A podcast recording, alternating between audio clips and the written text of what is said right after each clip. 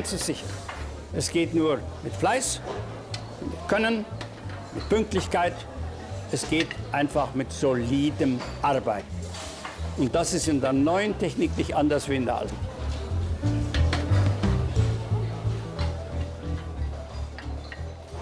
Herzlich willkommen zu unserem DGQ Podcast Masings Lunchbreak. Frau Claudia Welker und ich, Ansgar Cabo, begrüßen Sie zu einer neuen Folge mit zwei spannenden Gästen. Ich, äh, ich muss zugeben, es gibt einfachere und äh, vor allen Dingen auch leichtere Themen für ein Kantinengespräch, aber wir scheuen uns auch nicht vor dicken Brettern und gesellschaftswichtigen Themen zurück. Denn äh, heute soll es um das Thema Pflege gehen. Ähm, keine leichte Kost, wie Sie vermuten werden. Dazu haben wir uns zwei Gäste zum Mittagstisch eingeladen und äh, wie es bei einer Betriebskantine so häufig der Fall ist, findet man natürlich auch einen Kollegen aus der DGQ. Hallo Herr Dudel, wenn Sie sich kurz vorstellen würden für unsere lieben Zuhörerinnen und Zuhörer.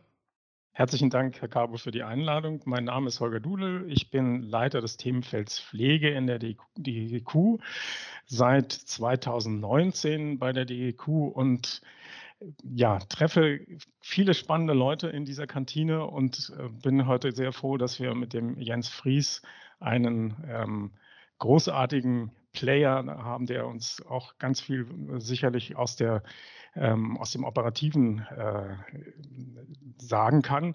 Hier, äh, in der DGQ haben wir ja ähm, den Nachteil, dass wir nicht Einrichtungen oder äh, sonst ähm, im pflegeoperativen Geschäft sind. Und ich freue mich sehr darauf, dass wir ähm, hier so eine Runde ähm, haben, wo wir ähm, dieses Thema mal beleuchten können. Danke. Ja, vielen Dank, Herr Dudel. Ähm, Sie sagten schon, Herr Jens Fries ist äh, bei uns noch. Und äh, das ist Ihr Verdienst, dass er dabei ist, weil Sie beide kennen sich schon, wie ich vernommen habe. Herr Fries nickt gerade, genau. Und äh, Herr Fries ist äh, nicht nur Digico-Mitglied, sondern auch Geschäftsführer des äh, Averrosa Instituts für Qualitätsmanagement und Qualitätssicherung. Ich hoffe, ich habe das so richtig ausgesprochen. Jetzt die erste natürlich naheliegende Frage, was hat QM jetzt mit Pflege zu tun, Herr Fries? Also ich glaube, wir sind uns einig, ohne Qualitätsmanagementsysteme geht Pflege gar nicht. Man hat so eine Situation, wo viele so aus dem Bauch heraus pflegen, das sicherlich vielleicht auch gut machen, aber das ist kein pflegerischer Prozess. Das muss ich gleich sagen. Ich selber bin überzeugter Qualitätsmanager, habe meine Ausbildung auch bei der DGQ gemacht, Frau Welker. Ich muss das nochmal sagen. Und mein Herz ist auch bei allem, was mit Qualität zu tun hat. Aber ich bin kein Theoretiker. Das war, glaube ich, der Ansatz, den Holger gerade meinte. Sondern Sie müssen das ja ins Leben bringen. Das ist, glaube ich, der große Reiz mit den unterschiedlichen Menschen und Rahmenbedingungen. Und das ist das, was wir machen. Genau. Lieber Herr Fries, lieber Herr Dudel, lieber Herr Carbo, ich begrüße Sie auch ganz herzlich und natürlich einen ganz lieben Gruß in den Äther an alle Zuhörerinnen und Zuhörer. Ich freue mich heute sehr über das Thema. Ähm, Herr Fries und ich kennen uns auch schon ein paar Jahre. Äh, ich erinnere mich noch an, an eine Preisverleihung. Ähm, ich glaube, das war im Roten äh, Rathaus in Berlin, aber da kommen wir nachher dazu. Ja. Ähm, wir haben uns als DGQ das Thema Qualität in der Pflege auf die Fahne geschrieben, neben anderen Themen auch, an dem auch Herr Dudel ähm, als, als Themenspezialist äh, recht wirksam nach außen ist. Und Herr Fries, es freut mich natürlich, dass Sie bei uns Ihre Ausbildung gemacht haben. Herzlichen Dank dafür. Auch das sei an dieser Stelle mal ähm, betont. Ähm, was, was mich so umtreibt, und da bitte ich Sie vielleicht mal Ihre Einschätzung. Pflege, man liest es ja allenthalben. Es ist ein gesellschaftspolitisches Thema. Die Politik mischt mit, Verbände mischen mit. Ähm, aber der wichtigste oder die wichtigsten Menschen sind eigentlich diejenigen, die es zu pflegen gilt und deren Angehörige. Und man liest im Moment viel über Assistenzsysteme, über Digitalisierung in der Pflege. Was sind denn aus Ihrer Sicht so die aktuellsten Trends ähm, heute und vielleicht in den nächsten zwei Jahren? Wissen, dass wir ja auch einen Regierungswechsel hatten. Also da bin ich mal ganz gespannt auf Ihre Einschätzung und äh, ja, freue mich auf Ihre Antwort. Ich muss ganz vorsichtig sein. Ich bin, um nicht Fatalist zu werden. Äh, die letzten, also ich mache mein Geschäft jetzt 22 Jahre Und ich sage Ihnen, äh, es gibt Themen, die immer noch da sind. Die, die kulminieren gerade ein bisschen, die werden gerade ein bisschen schärfer, weil wir die Pandemie haben. Aber tatsächlich müssten Sie ja die Pflege zukunftssicher machen. Und ein Teil sind davon, ich glaube, Holger, wir haben oft darüber gesprochen, das war das Thema Assistenzsystem. Ich bin großer Fan davon. Da gibt es natürlich ethische Diskussionen in Größenordnung. Aber was wir wissen, ist, dass wir keine Menschen haben, die uns zur Verfügung stehen werden. Und das ist eine Sache, die muss Politik klären. Ich bin ein großer Fan von einer straffen, ich sage fast harten Entbürokratisierung. Aber die macht keiner. So fair muss ich einfach sein. Das haben die in den letzten 20 Jahren nicht gemacht. Und ich glaube auch nicht, dass das die jetzige Regierung macht, denn sie müsste bereit sein, Dinge nachhaltig abzuschaffen. Das, was Sie sagen, wir haben jetzt zwei Jahre Pandemie. Wir gucken mal, Frau Welker, wie lange wir den noch haben. Denn wir haben festgestellt, dass viele Pflegeeinrichtungen sich gar nicht mehr um QM gekümmert haben. Ich bin da ganz wertfrei. Die MDKs und PKV, die jetzt wieder Qualitätsprüfungen machen, stellen genau das fest.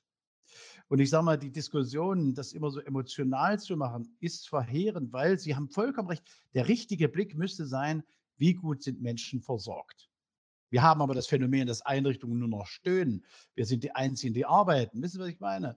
Wir haben jetzt das Phänomen, dass der Arbeitnehmermarkt dazu führt, dass einmal Löhne aufgerufen werden, die ich selbst schon als unverhältnismäßig empfinde. Also wenn ein deutscher Pflegerat sagt, 4000 Euro für Pflegekräfte, wissen Sie, es ist immer noch ein anlernbarer Beruf. Da, da, da hust die schon leise vor mich hin. Und da, wir sitzen ja in der Kantine, stimmt's? In der Kantine, ich habe ja gerade mein, äh, mein Kartoffelsalat stehen mit einer Bockwurst, ich hier die Kurve kriegen. Aber ich bin schnell bereit, mich da hochzupuschen und mich darüber zu ärgern, anstatt zu sagen, wie stellen wir uns sicher auf für die nächsten 10, 20 Jahre? Ich bin, werde jetzt im Januar 60 Jahre, Frau Welker. Aber ich sehe jünger aus, das wissen Sie, das ist Ihnen bekannt. Aber ich sage mir natürlich, ich bin ja der, der in 20 Jahren dann kommt. Und da ist die Frage, und das war immer eine Frage auch der DGQ, wie geht man mit den Kunden um? Ich nenne es mal positiv. Was haben die für Wünsche? Wir sind modern. Wir haben mit Assistenzsystemen kein Problem. Wissen Sie, was ich meine? Wir nutzen schon Computer. Das macht die Generation jetzt nicht. Aber die Frage ist, wie sieht dann die Pflege selber aus? Was sind da für Kollegen, die dort arbeiten? Sind die denn bereit, moderne Systeme anzuwenden? Also wir haben schon viele, viele, ich könnte jetzt noch mehr Beispiele nennen, aber Sie merken, ich rede mich da in Rage. Ich halte mich sofort zurück. Dankeschön. Um Gottes Willen, lassen Sie das, Herr Fries. Jetzt sind Sie gerade so richtig in Fahrt gekommen. Aber vielleicht noch äh, erklären Sie mir mal als momentan noch nicht pflegebedürftige Person, was sind denn Assistenzsysteme jetzt an der Stelle? Also Assistenzsysteme sind alle Helfersysteme, be beginnend richtig bei Dingen, die Arbeit abnehmen. Sie kennen sowas wie Roboter. Oh Gott, oh Gott, das ist ganz schrecklich. Nein, in Teilen helfen uns wahrscheinlich roboterhafte ähnliche äh, Systeme, uns bestimmte Arbeiten abzunehmen, die sonst andere machen. Wir haben immer das Thema rückenschonendes Arbeiten. Wir haben Einrichtungen, die das schon sehr wohl machen. Das hört sich an wie ein technisches System, wo man sagt, man baut eine Laufkatze ein. Sie wissen, was ich meine. Das ist jetzt nicht schön. Aber wenn Sie sehr schwere Patienten haben, ist das eine Geschichte, die auch dem Kollegen hilft, das gut zu durchstehen. Und was natürlich Leitungen machen müssen, Sie müssen Ihre Kollegen stark machen, Dinge auszuhalten, die Sie im pflegerischen Alltag diskutieren. Für, für uns, das haben Sie im Krankenhaussektor sehr stark, wir diskutieren jetzt tatsächlich die Einführung von Ethikberatung in der Altenpflege. Das fängt an bei Medikamentengaben. Wenn jemand 30 Medikamente am Tag nimmt, da holla die Waldfee. Da werden Sie sich gucken, das kann nur giftig sein. Sind wir uns einig? Ich bin mit Siegfried Huhn befreundet. Holger, du kennst ihn ja auch. Das mhm. Interessante ist, ähm, ich habe gesagt, was macht man denn bei 30 und mehr Medikamenten? Da sagte er, die Hälfte weglassen. Und ich fachlich interessiert, welche denn? Da sagte er, es wäre scheißegal. Verstehen Sie, was ich meine? Weil wir so viel einnehmen und, und wo ich dann sage, es geht auch ein bisschen an der Lebenssituation der Menschen vorbei. Und, und die Ethiksituation, also Kollegen stark zu machen, Dinge auszuhalten, die sie leben, das ist ein wichtiger Teil auch von, von Qualitätsmanagementsystemen in der Pflege. Ja, und was ich, was ich mir wünschen würde, wäre, ich habe vorhin von Entbürokratisierung gesprochen, dass man den Einrichtungen hilft, das mit dem Personal, was man hat, das in den nächsten zehn Jahren auch noch zu schaffen. Und das ist eine große Herausforderung. Das sage ich gleich. Danke, Herr Fries. Da Sie ja schon immer den Herrn Dudel so mit ins Gespräch bringen, damit er nicht so unbeteiligt hier dabei ist bei, bei unserer kleinen Pause, Herr Dudel. Ich habe noch ein bisschen Senf übrig. Herr Dudel, Sie sind ja nun auch aus der Praxis. Was mich so interessiert, dass ja uns als DGQ in, in, in diesem Feld vertreten. Wenn Sie so mal den Herrn Fries anschauen, so sagen, was ist, was ist besonders wertvoll für Sie als Themenspezialist aus Sicht der Qualität in der Pflege? Wo, wo gibt Herr Fries Ihnen Impulse? Wie greifen Sie die auf? Und was, was ist vielleicht so aus Ihrer Sicht eins, zwei Themen, die wir im nächsten Jahr besonders bespielen wollen, müssen, sollen? Bin ich gespannt auf Ihre Einschätzung. Oh, da glaube ich, dass der Podcast hier nicht reicht. ähm, ich, äh, wir müssen den Zuhörern erklären, dass äh, der Jens Fries und ich uns duzen. Ähm, ich möchte dabei auch hier äh, bleiben, auch wenn wir uns jetzt hier gerade den Ketchup über den Tisch äh, schieben. Ähm, ja, ich muss vielleicht äh, noch ergänzen zu meiner Einführung. Also ich ähm, bin nicht aus dem Management ursprünglich, sondern habe mal meine Karriere als Pflegehelfer begonnen und ähm, habe dann eine Krankenpflegeausbildung gemacht, habe Medizin studiert, habe äh, Pflegepädagogik studiert, äh, bin Pflegewissenschaftler, habe mich im Ausland rumgetrieben und habe da gesehen, dass wir in Deutschland Dinge möglicherweise ganz anders machen als in anderen Ländern. Und dann kriegt man auch so einen Blick, wo vielleicht angesetzt werden kann. Und ich bin, ähm, Sie hatten mich gefragt zu dem, ähm, was ich da sehr schätze in der Kooperation mit dem, mit dem Jens. Das ist das, was ich auch einleitend gesagt habe. Ähm, der hat den übergeordneten Blick in die Praxis. Also das ist nicht jemand, der, der ähm, aus dem Heimbereich oder aus dem ambulanten Bereich oder aus dem Klinikbereich äh, die Fahne hochhält und klagt, ähm, zu wenig Personal äh, und äh, Dienstpläne gehen nicht, sondern der hat den übergeordneten Blick und äh, kann einschätzen, äh, ist da, drückt er der Schuh, und er hat ja gerade gesagt, äh, da drückt nicht nur der Schuh, sondern es kommt ihm fast das Essen hoch. So, ähm, das, das schätze ich, weil tatsächlich wir hier in der DGQ ja ein Stück weit weg sind von der Praxis. Das ist eine. Und dann hatten Sie gefragt, was Themen sind. Wir haben uns ja schon vor dem Koalitionsvertrag der Bundesregierung ähm, Gedanken gemacht, was denn so die Trends sind in der Pflege. Einen haben Sie jetzt benannt, nämlich die Assistenzsysteme. Da könnte man jetzt auch, werden wir sicherlich auch im Laufe des Gesprächs noch drauf mal kommen, äh, viel zu sagen. Was ich aber in der Kooperation mit Herrn Fries ganz ähm, reizvoll und stark finde, ist das Thema Ausbildung in der Pflege. Das ist für mich eine Herzensangelegenheit als Pflegepädagoge. Ähm, da gibt es massiv zu tun und tatsächlich steht da auch in dem Koalitionsvertrag ein bisschen was zu drin. Ich nehme allerdings wahr, und zwar sehr bestürzt, ähm, wenn wir über die Qualifikation der Menschen und über, wenn man das noch weiterfasst, über die Attraktivität dieses Berufsfelds reden, dann kommen wir an Akademisierung nicht vorbei und an Durchlässigkeit für Menschen, die diesen Beruf grundständig ähm, ähm, wählen.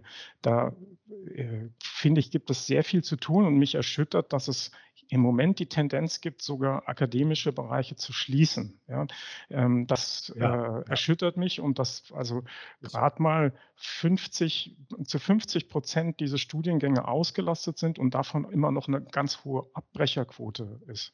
Ja, also da ähm, hat die Politik große Hausaufgaben. Ähm, sie muss nämlich dafür sorgen, dass diese Leute auch irgendwie ähm, Vorbehaltsaufgaben oder irgendeine berufliche Perspektive haben und nicht am Ende eines Studiums genau das Gleiche machen wie die anderen.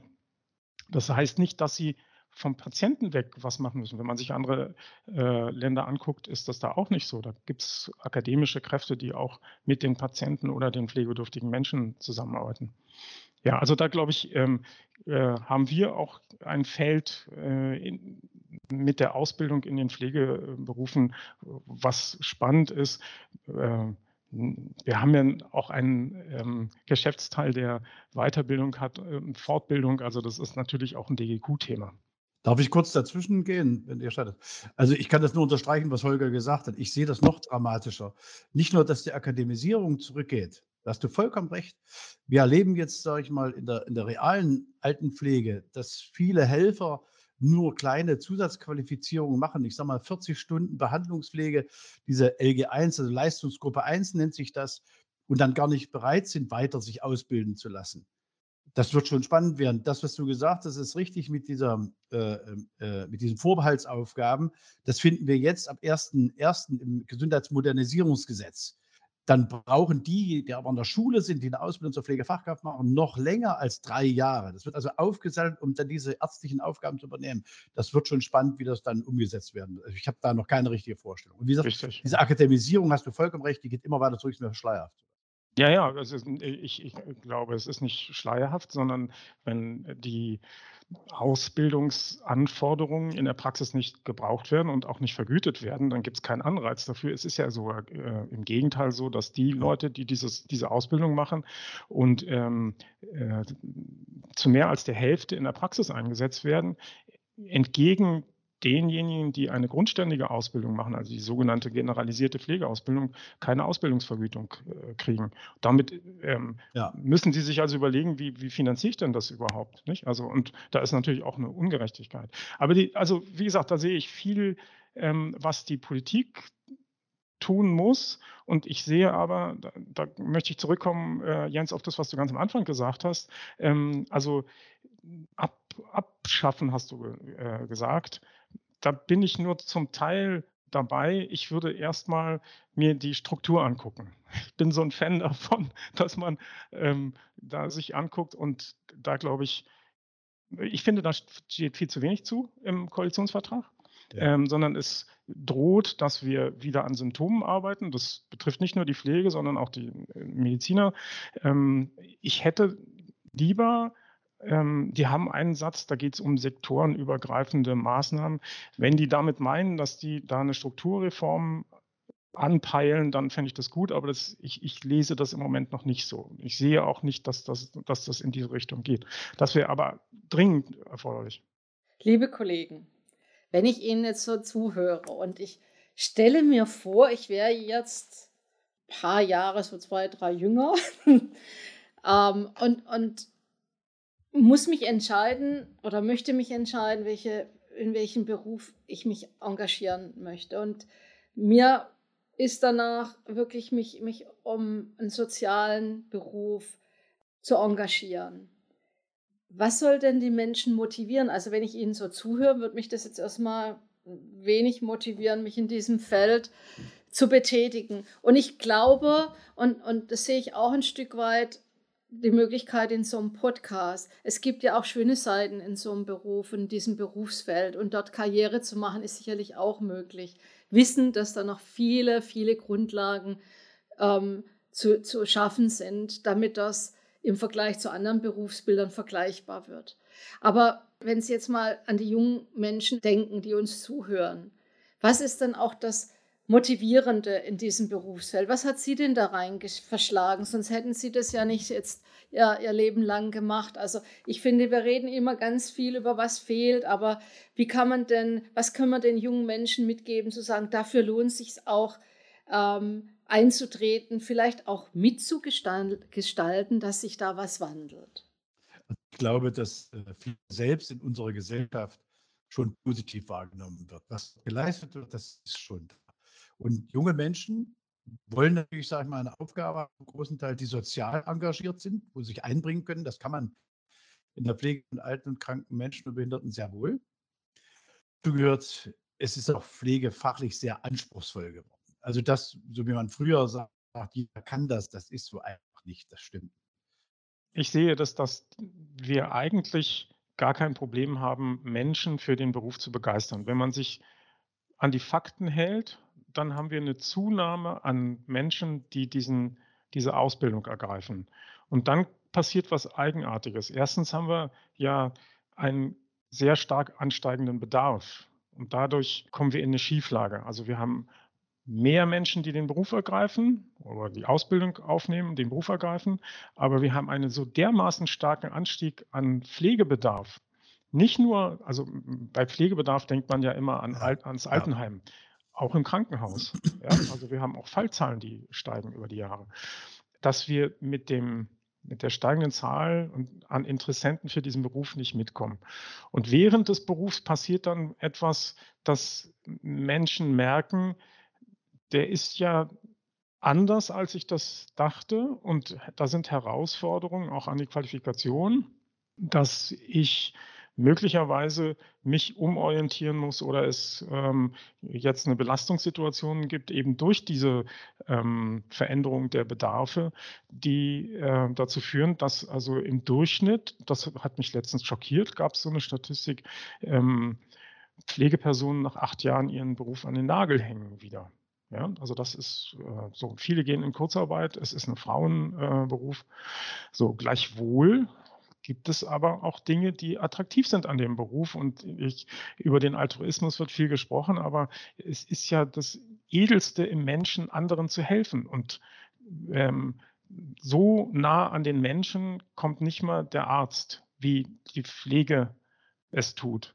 Und das zieht sich durch das Berufsfeld vom Pflegehelfer bis tatsächlich, ich habe selber Pflegedienstleitung gewesen, also ähm, das ist ja nicht so, dass sie da nur am Schreibtisch sitzen. Sie kriegen mit, wie Menschen versorgt werden und das ist manchmal herzzerreißend, aber vor allem sehr erfüllend, der Beruf.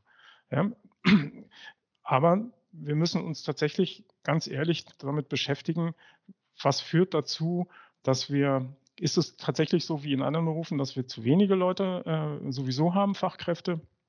Oder gibt es ähm, möglicherweise in der Struktur dieses Feldes Dinge, die wir verbessern können, um noch mehr Menschen dafür zu begeistern und die dann auch zu halten? Also das finde ich ganz wichtig. Jetzt sagten Sie, Herr Dudel, ähm, bezüglich Altruismus ein, ein, ein Motiv, ähm, hier tätig zu werden. War das auch bei Ihnen der Fall? Eine sehr persönliche Frage, natürlich, ja. Ja, wir sind in einem sehr persönlichen Umfeld, wie Sie gerade gesagt haben. Ne? Also wir kommen uns sehr nahe. Also, ja. Also äh, ganz sicher.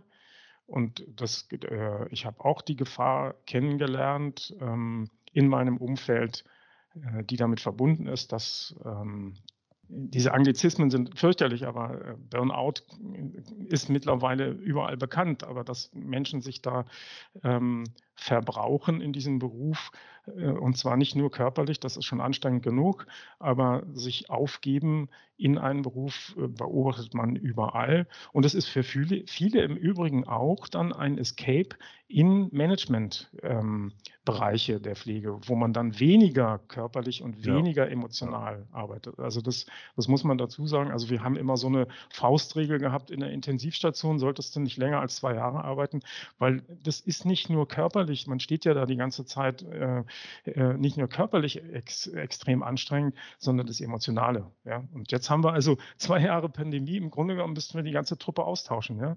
deutschlandweit. Jetzt war ja schon vor der Pandemie, also ich kann mich erinnern, äh, es gab mal, ich glaube im Dezember 2019, ein Digico Brennpunkt, ähm, Pflege im Umbruch. Jetzt ist die, die Branche ja schon ziemlich lange im Umbruch. Was glauben Sie, wie lange dauert es noch? Naja, das, das ist ja ein Punkt, den ich auch einleitend sagte. Ich glaube, wir kommen am Ende nicht um eine große Strukturreform herum. So, und das ist jetzt auch wieder so ein Allgemeinplatz. Was ist denn eine Strukturreform? Wenn ich dann im Koalitionsvertrag lese, sektorenübergreifend soll da was gemacht werden. Ähm, wenn ich das aus der Medizin übertrage, Sektoren sind zum Beispiel innere Medizin, Chirurgie, äh, Hals-Nasen-Ohren. Das sind Sektoren. Das kann ich auf die Pflege übertragen und dann bin ich bei der Pflege in der Inneren, bei der Pflege in der Augenheilkunde und so weiter, bin ich immer im klinischen Bereich. Ich, ich nutze daher den Terminus segmentübergreifend. Und für mich sind die Segmente, ergeben sich aus den Sozialgesetzbüchern. Also äh, die, Krankenkasse, die Pflegekasse und jetzt ähm, sicherlich auch äh, der Teilhabebereich, also und der Reha-Bereich. Ähm, da sind Pflegesegmente, die sich im Qualitätsmanagement, in der Fachlichkeit, äh, im organisatorischen doch signifikant unterscheiden. Gleichzeitig aber geht es um ein Fach. Also Sie können ja keinem Mediziner erzählen, weil er Augenarzt ist, hat er keine Ahnung vom Herzen. Und genau das Gleiche trifft für die Pflege auch zu. Ja, das, es gibt pflegerische, äh, äh fachlich pflegerische Dinge, die Sie in der Intensivpflege haben, genauso wie Sie es äh, in der Palliativ, im Hospiz oder äh, einfach in einem Pflegeheim haben. Die sind identisch. Ja? Also, äh, und da gibt es manchmal mehr davon und manchmal weniger. Das ist natürlich richtig. Aber wenn wir, wenn wir ähm, in, in, diesen, in diesen Dimensionen äh, denken, das fände ich, ähm, dann kommen wir dazu, dass es keinen Brennpunkt mehr braucht, äh, weil ich glaube, das ist der, der, Schlüssel dazu, dass wir dann viele Symptome, die sich jetzt zeigen, ähm, bearbeiten können. Ich habe gesehen gestern, Herr Dudel, dass äh, es ein einen neuen Blogbeitrag gibt, ne? genau zu dem Thema ähm, Koalitionsvertrag, Rolle QM. Vielleicht können Sie dazu noch was sagen. Ja, wir sind da mittendrin in der Analyse. Da waren unsere äh, Kolleginnen aus den Wohlfahrtsverbänden ganz schnell und haben vieles schon ähm, beurteilt, da, wo ich noch ein bisschen vorsichtig bin, vor allem aus unserer originären Qualitätssicht wir haben uns da erstmal an eine quantitative Analyse rangemacht. Die sagt ja manchmal auch schon ganz viel, wie oft Worte, Begriffe benutzt werden und in welchem Zusammenhang. Und das fand ich ganz spannend, wenn man das in den Vergleich setzt. Äh, so eine Zahl sagt ja dann auch nichts. Nicht? Also wie viele Seiten hat ein Koalitionsvertrag? Da fällt man erstmal nach hinten um.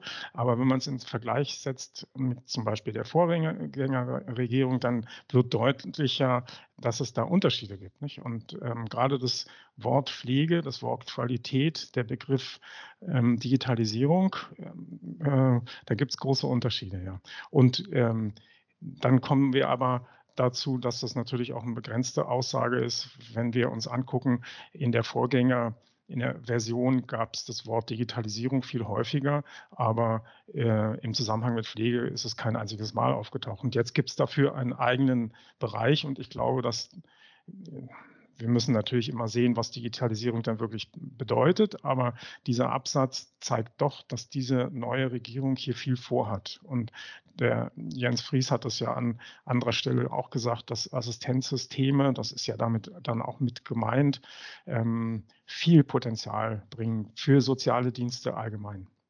Was sind denn Ihre Hoffnungen in dem Bereich Digitalisierung? Dass wir nicht mehr über Digitalisierung reden. ich, ich würde gerne, ja. ich würde gerne mal über die Qualität der Leistungen sprechen und über Fachlichkeit.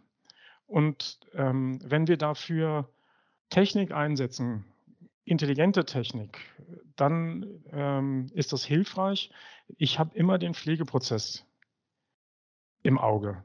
Und wenn mich die dabei unterstützt, die Technik und die Digitalisierung, jetzt sage ich es doch nochmal, dann ja. bin ich froh. Dann ähm, haben wir unsere Arbeit gemacht und wenn dann Menschen dabei entlastet werden oder in der Klinik, im stationären Bereich, im ambulanten Bereich ist da für den Pflegeprozess Unterstützung gibt und da will ich jetzt gar nicht ein spezielles Assistenzsystem rausnehmen, dann ist dann das wäre ein Traum.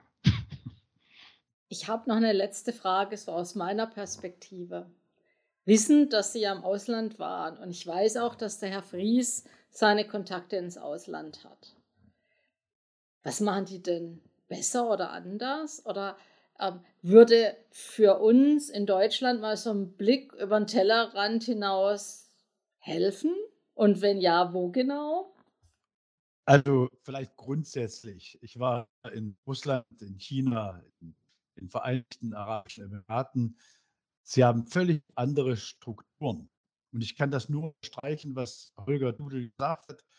Wir müssen uns auch mit unseren Strukturen beschäftigen und darüber diskutieren, welche Dinge wir vielleicht anders machen. Wir suggerieren den Menschen, dass alles so bleibt, wie es ist. Tatsächlich wird das in den nächsten 20, 30 Jahren nicht gehen. Ist es möglich, dass die Frage nochmal von Frau Welker Herr Dudel beantworten könnte? Ich bin jetzt mal so frei. Also ich glaube, wir kommen nicht darüber, darum herum, uns über den Preis dieser Wurst hier äh, zu unterhalten, weil wenn wir ins Ausland gucken und äh, es ging ja darum, wo ist es denn besser oder wo funktioniert was anders, dann wäre die Wurst hier wahrscheinlich teurer, weil die mehr Geld, diejenigen, die es besser machen, aus meiner Sicht, mehr Geld in das System stecken. Und da haben wir tatsächlich ähm, in Deutschland so ein wäre. Eine, eine, eine Linie, ähm, bei der es bleibt mit dem, mit dem volkswirtschaftlichen Kosten, die liegt so bei äh, knapp einem Prozent des Bruttosozialproduktes. Ähm, ich hatte ja aber gesagt, dass der, der Bedarf massiv gestiegen ist. Nicht? Also vor 20 Jahren haben wir zwei Millionen Pflegebedürftige gehabt, jetzt haben wir vier Millionen. Ähm, ich will jetzt nicht die Fallzahlen in Krankenhäusern. Und an dem Bedarf, an diesen Bedarfszahlen, also eine Verdopplung, müsste man ja annehmen, dass dann auch bei der Budgetierung eine Veränderung statt das tut es aber nicht. Also ich glaube, da ist schon mal ein, ein Punkt. Wir sind auf dem Weg, und da äh, sagt auch der Koalitionsvertrag hier was zu, dass wir nicht mehr alles nur aus der Pflegeversicherung ähm, finanzieren können. Das kriegen wir nicht mehr hin. Das heißt also, das wird ein Teil aus Steuern finanziert werden. Und ich glaube, das ist auch ein, ähm, das ist zukunftsweisend, weil wir, wenn wir alles aus der, Pflegebedürf äh, aus der Pflegeversicherung bezahlen würden, äh, das nicht mehr hinkriegen. Das ist der eine Punkt. Ähm, ich glaube auch, ähm, dass aber auch so ein äh, generelles Modell damit zusammenhängt, wie denn soziale Dienste erbracht werden. Ähm, spielt die Familie den zentralen ist die äh, Idee, dass die eigentlich solche Dienste übernimmt oder ist es eher völlig losgekoppelt von der Familie? Ähm, also das, was wir in Skandinavien haben, ist ein Servicemodell. Das heißt also, keiner geht davon per se aus, dass die Familie die Pflege für die Angehörigen übernimmt, sondern das ist immer ein in dort meistens staatlich organisiertes ähm, Instanz, die dafür verantwortlich ist. Und wir hängen so, ja, doch im Mittelfeld, aber in Richtung Familienmodell in Deutschland. Ich glaube, das ist auch eine, eine Antwort darauf, auf, auf die Frage, ähm, wie kann man es verändern in, in die Richtung, dass die Qualität sich verbessert. Ähm, denn da, da hatte Herr, Herr Fries ähm, ja darauf hingewiesen, der Jens sagte, dass ähm, dieser Beruf nicht etwas ist, was das denkt man so landläufig, aber die Ansprüche sind stark gestiegen an, den, an die Fachlichkeit. Ähm, und ähm, mit der alternden Bevölkerung haben wir ja nicht mehr eine Situation wie vor 50 Jahren, dass Menschen ähm, leichte Bedarfe haben, sondern hier kommen Menschen, die haben Demenz. Der, da gibt es Menschen mit, ähm, mit Bedarfen, die aus äh, vielen, also pflegerischen Bedarfen, die aus vielen Krankheiten äh, resultieren, die sie gleichzeitig haben. Das, das hatten wir vor Jahrzehnten nicht, nicht. Also da verändert sich tatsächlich fachlich was. Und was ich auch wichtig finde, ist, dass ähm, sich das Selbstbewusstsein in anderen Ländern komplett anders entwickelt haben. Hat, man muss sich vorstellen, in den USA hat äh, fast die Hälfte der Bundesstaaten ähm, habe ich als Pflegekraft die Möglichkeit, Pflegetherapien selbstständig durchzuführen. Die Bundesregierung, die neue, hat jetzt in ihr Programm geschrieben, dass sie für therapeutische Berufe sowas anstrebt, aber die Pflege hat sie ausgenommen. Das verstehe ich nicht. Ja, ich könnte mir gut vorstellen, so siehe Sozialarbeit, die klinische Sozialarbeit. Sie können sich können heutzutage eine Praxis in der Sozialarbeit, äh, klinischen Sozialarbeit eröffnen und ähm, äh, sozialtherapeutisch tätig werden. Ähm, als Selbstständiger. Also da, da ist ein ganz anderes Selbstbewusstsein und Selbstverständnis der äh, fachlichen Profession. Und das ähm, gibt viele Länder, wo das natürlich ganz anders ist und schlechter und oder also ich weiß gar nicht, ob man da gut oder schlecht sagen kann. Das funktioniert ja da auch nicht. Aber ich glaube also, wenn wir zu Verbesserungen und Lösungen kommen, dass wir da uns gut äh, orientieren können, vor allem an Nord- und Westeuropa. Das war jetzt der äh, Blick über den geografischen Tellerrand. Ähm, zurück zum Teller selbst. Also ich persönlich kenne die, die stimulierende und zufriedenmachende Wirkung von gutem Essen. Ähm, welche Rolle spielt denn Essen in den Pflegeeinrichtungen? Ist das so ähnlich vergleichbar wie mit Kreuzfahrtschiffen? Ja, ein, klar, ein klares Ja. Okay, alles klar. Naja, dann, der Kreuzfahrtschaft wird ja immerhin äh, gekocht äh, in der Küche unten und das ist äh, in Deutschland schon lange nicht mehr so. Dann, die Kliniken haben damit angefangen, das sogenannte Assetenessen. Das heißt also, das wurde geliefert und ähm, es gibt heutzutage noch wenige Heime, die eine eigene Küche betreiben. Das heißt also, äh, wir haben da eine ähnliche Situation und ähm, da ich also bei meinen Vorgängerorganisationen auch für den äh, Essen auf Rädern. Äh, Sie, kennen, Sie kennen die Begriffe Menüservice und so weiter. Also es ist immer dasselbe. Meals on Wheels ähm, zuständig war. Da gibt es riesige Herausforderungen, ganz ehrlich. Und die Stiftung Warentest überprüft also die Qualität des Essens. Das ist immer zu salzig. Dann lassen Sie uns doch mal die Qualität hier im Masings mal durchprüfen. Und äh, derweil folgt dann für Sie, liebe Zuhörerinnen und Zuhörer, eine weitere Episode von Das Gegenteil von Qualität. Viel Spaß damit. Ungesalzen.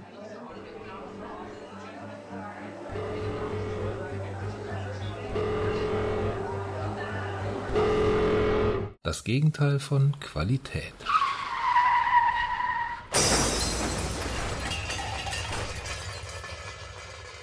Kennen Sie eigentlich die Richtlinie 2012-18-EU? Dann vermuten Sie schon ziemlich genau, was hinter dieser Episode von Das Gegenteil von Qualität stecken könnte. Wenn nicht, dann vertröste ich Sie auf das Ende dieser kleinen Geschichte.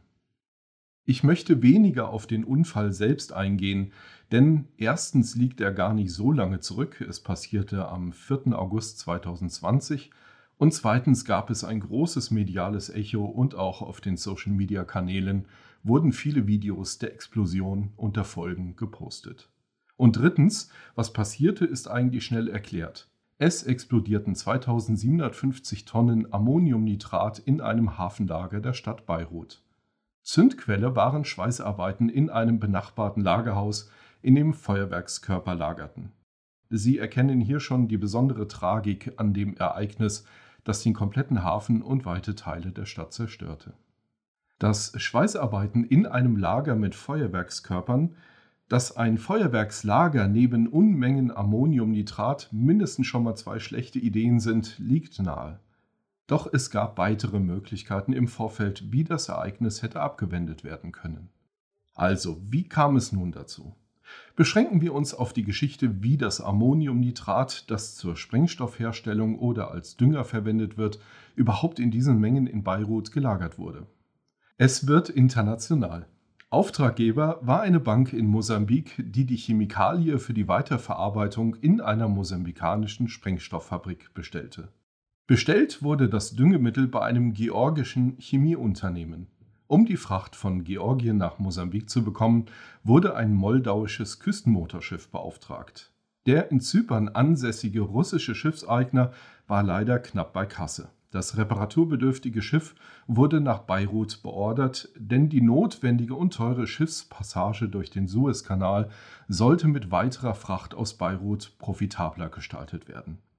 Als das Schiff nun Beirut anlief, wurde es durch die Hafenbehörde wegen erheblicher Mängel festgesetzt. Und nachdem sowohl die auftraggebende Bank als auch der Schiffseigner keine Maßnahmen ergriffen, beschlagnahmt.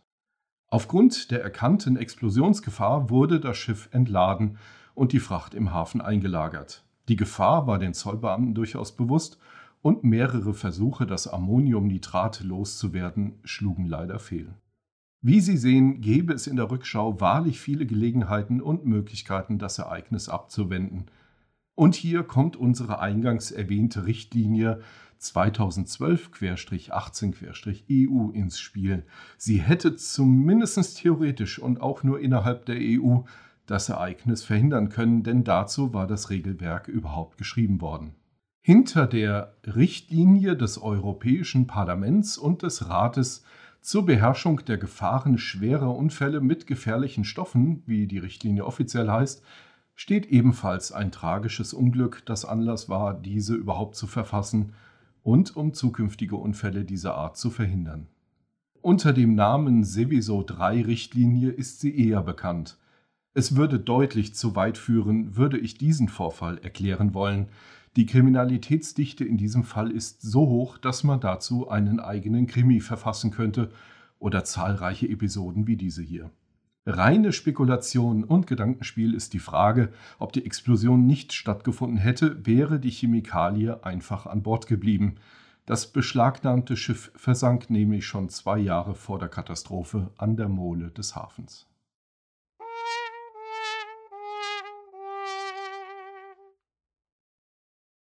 Ich probiere es nochmal, Herr Fries. Sie hatten jetzt längere Zeit nichts sagen dürfen aus technischen Gründen. Es hat sich vermutlich einiges angestaut bei Ihnen. Lassen Sie es raus, Herr Fries. Erstmal muss ich sagen, finde ich diese Form des Podcasts richtig toll, dass man mal, Entschuldigung, frei Schnauze reden kann. Dass man mal reden kann, was einem auf der Seele brennt. Es gibt viele Dinge, die wir ähnlich sehen, gar keine Frage. Aber die Frage wird schon spannend, wie wird die Zukunft? Das ist die Frage. Vielen Dank, Herr Fries. Und das Wort gebe ich einfach weiter an Herrn Dudel und zum Schluss darf Frau Welker noch Tschüss sagen. Und an dieser Stelle verabschiede ich mich schon. Herzlichen Dank, bis zum nächsten Mal. Also diese Kantine hier ist so gut wie ein Restaurant, aber ich warte jetzt noch auf den Nachtisch und ähm, hoffe, der ist genauso gut wie das, was wir vorher gekriegt haben, auch wenn es Fingerfood war. Ich mache mir Gedanken darüber, wie der Jens Fries wie es in der Zukunft äh, weitergeht mit der Pflege und ob die Dinge, die da angestoßen wurde, wurden, das ist massiv, was die Vorgängerregierungen äh, da produziert haben an Gesetzen und an Initiativen, ähm, ob die so langsam auch wirken und zu Verbesserungen führen. Und noch dazu kommt jetzt das große Thema Digitalisierung dazu, was die neue Regierung ähm, vorantreiben will. Da habe ich, da ich richtig Lust drauf, weil ich glaube, da ähm, schlummern große Potenziale. Ja, liebe Kollegen, Herr Fries, Herr Dudel, Herr Carbo, ich danke Ihnen für die kurzweilige Unterhaltung. Und mir ist für unsere Zuhörerinnen und Zuhörer noch eins wichtig. Vielleicht konnten wir Ihnen heute so einen kleinen Einblick geben. Pflege ist vielleicht ein dickes Brett, aber es ist spannend. Pflege wird ganz viele Innovationen mit sich bringen.